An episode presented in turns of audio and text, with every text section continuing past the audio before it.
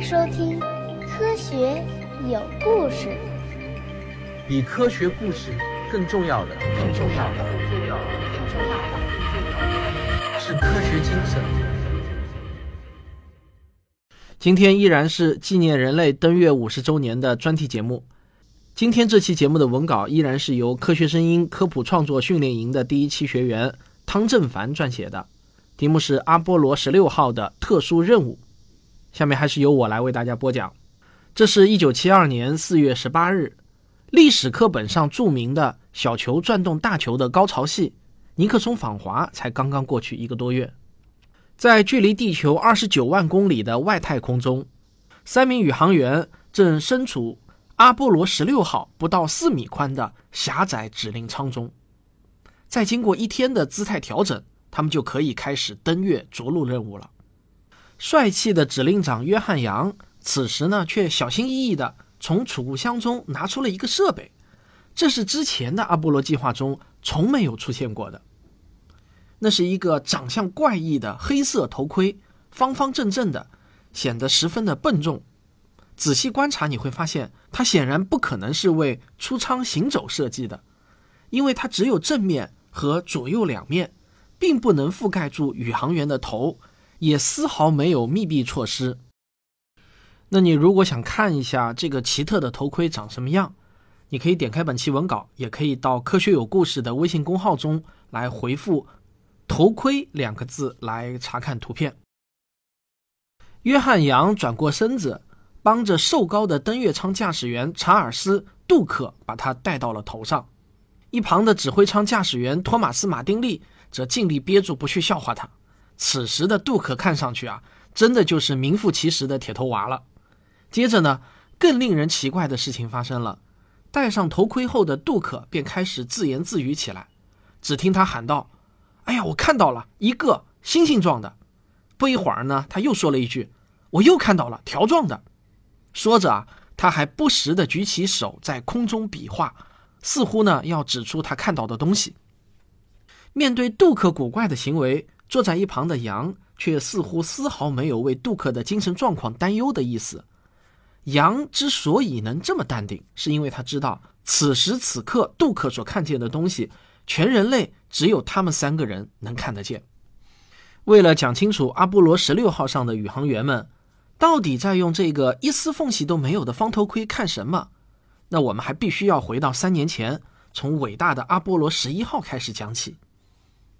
一九六一年，因冷战而生的阿波罗登月计划，以近乎张狂的口吻宣称，要在九年内让人类踏上三十八万公里外的月球。更张狂的是啊，美国人居然真的做到了。一九六九年七月二十日，在全世界的注视下，宇航员尼尔·阿姆斯特朗跨出了他那历史性的一小步。这已然是一个很多小学生都熟悉的传奇故事了。但大多数人不知道的是。在阿波罗十一号宇航员的任务报告中，三个人无一例外的都提到了一种神秘的闪光现象，而这种闪光现象在之前的航天任务中从来没有出现过，这让 NASA 的科学家们大惑不解。神秘的闪光第一次被注意到是阿波罗十一号返回地球的途中，宇航员回忆道：“当指挥舱处于黑暗状态时，或者呢？”他们想要入睡的时候，这种神秘的闪光就会发生。根据宇航员的描述，这种闪光一般是白色的，大部分呈星状、点状，也有条状的。闪光转瞬即逝，似乎没有来自什么特殊的角度，朝任意方向都能看得到。更诡异的是啊，即使宇航员们闭上眼睛，也还能看见它们。在接下来的阿波罗十二号和十三号任务中。宇航员们同样表示看到了这种神秘的闪光。参加过多次太空任务的阿波罗十二号指令长查尔斯·康拉德还特别强调说，在他之前的两次绕转地球的任务中，肯定没有看到过这样的闪光。为了搞清楚这一神秘的现象，NASA 从阿波罗十四号开始就加入了对闪光现象的观测统计任务。经过宇航员们的统计。我们可以得出下面两个结论：第一，这肯定不是宇航员心理出现了问题，因为除了一个人，其他所有人都声称看到了这种现象。第二，这种光似乎很微弱，只有当宇航员们适应了黑暗时才能看到。这也是为什么睡前最容易看见它们。那究竟是什么造成了神秘闪光呢？各种各样的解释被提了出来，其中就有人认为啊，是太空中的宇宙射线造成的，因为在近地轨道的宇航任务中，这种闪光从来就没有出现过。这可能是地球磁场屏蔽了宇宙射线导致的，而阿波罗计划正好是人类第一次远离地球强大的磁场保护。宇宙射线这个酷炫的名字啊，不知道你有没有听说过？它是天体物理学家对宇宙高能射线的简称。在十九世纪末，法国物理学家贝克勒尔发现了原子核的辐射现象，马上便有人猜想，空气中的粒子。有可能因为大地放出的辐射而电离，而这个空气电离的现象很快就得到了证实。但奇怪的是，当科学家带着电离计爬上埃菲尔铁塔时，他们测到的电离度不但没有降低，反而比地面更高了。这和大地放出辐射电离空气的理论显然又是矛盾的。为了进一步证实这个现象，一九一二年，奥地利物理学家维克多·海斯。亲自冒险，带着电离计，乘坐热气球飞到了五公里高的空中。经过海斯的测量，结论是，随着海拔升高，空气的电离度确实呢是在不断的飙升。海斯就推断，这是由于大气层外持续不断的辐射轰击大气造成的。从此，人们就知道了，地球的大气层之外远不像它看上去的那样安静，因为发现宇宙射线。海斯还获得了一九三六年的诺贝尔物理学奖。斗转星移啊，经过了一个多世纪的研究，目前我们可以确信，宇宙射线主要由电子、质子和原子核组成。宇宙射线的分布在地球周围是这样的：低能的部分大都是由太阳产生的，中等能量的则由银河系内的超新星爆发产生，而高能部分来自于哪里、怎么产生的，这些啊还存在着争议。我们不妨这么理解：我们的宇宙就像一间巨大的粒子实验室，里面放有各种各样奇怪的粒子加速器，它们像喷泉一样不停地向太空中喷射着高速粒子；而宇宙中弥散的电场就像吹向喷泉的风，他们把带电粒子的路径弯来折去，最后我们接收到的宇宙射线便是那风所吹出来的阵阵水雾。可是啊，这里却有一个明显的问题。人眼睛里的视觉细胞并不能感应到宇宙射线，也就是带电粒子。我们只对可见光敏感。那么宇航员们怎么可能看到宇宙射线呢？有的理论认为是宇宙射线在舱室中发出了切伦科夫光，这是一种高速带电粒子的发光现象。也有理论认为啊，是宇宙射线通过激发和退激发，在视网膜上产生了电刺激。于是呢，为了确定宇航员们是不是真的看到了虚无缥缈的宇宙射线，我们开头那一幕略显荒诞的实验便诞生了。杜克戴到脑袋上的那个长相怪异的方形头盔，其实是 NASA 设计的头戴式粒子探测器。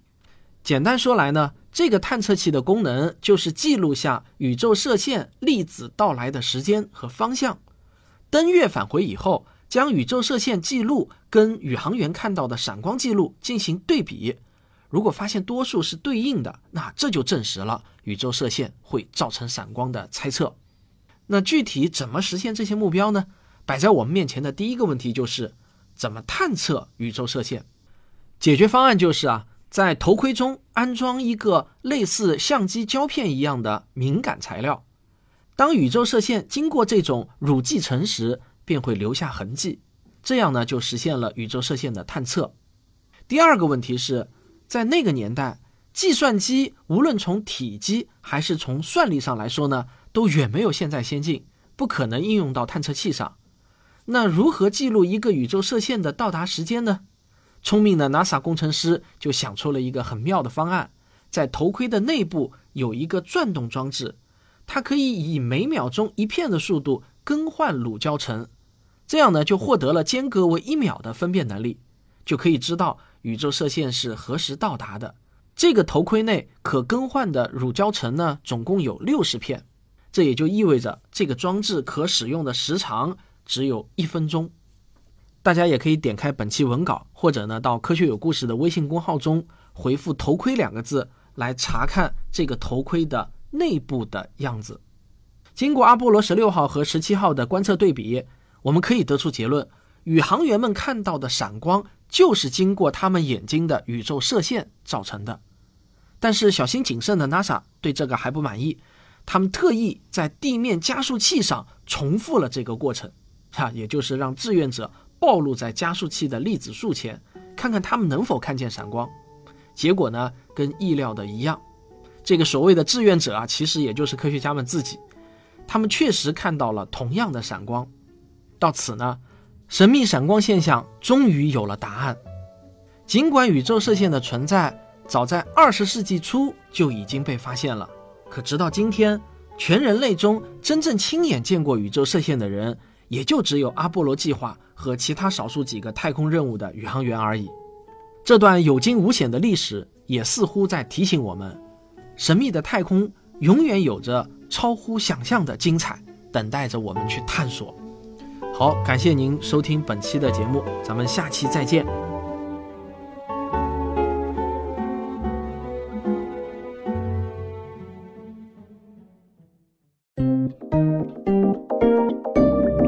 学声音。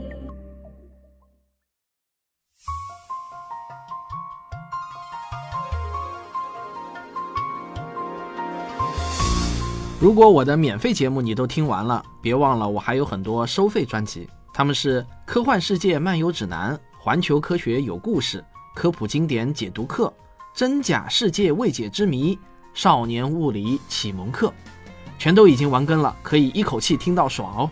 一个盒饭钱就能享受一顿知识大餐，怎么算都是值得的。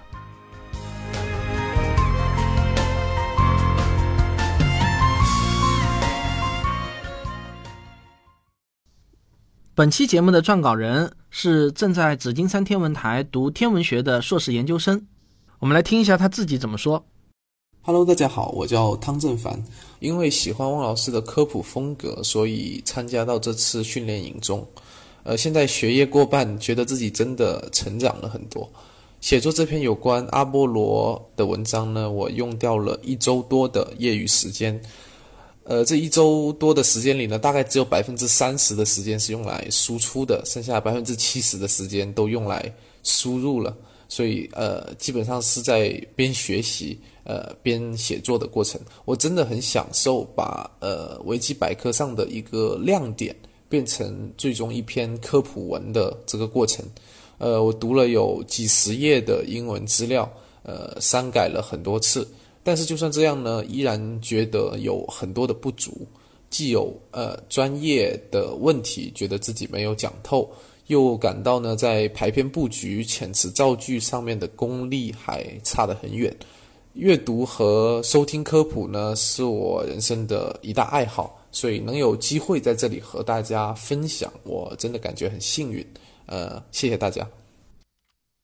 好，我也非常感谢汤正凡能为我们带来这么优秀的文章，这么好听的故事。好，我们下期再见。登月专题还有最后一期节目啊，大家还可以继续听阿波罗的故事。好，如果您喜欢我的节目，千万别忘了点一下订阅，也欢迎您留言点赞和评论。啊，什么叫留言点赞和评论啊？也欢迎您留言点赞和分享。咱们下期再见。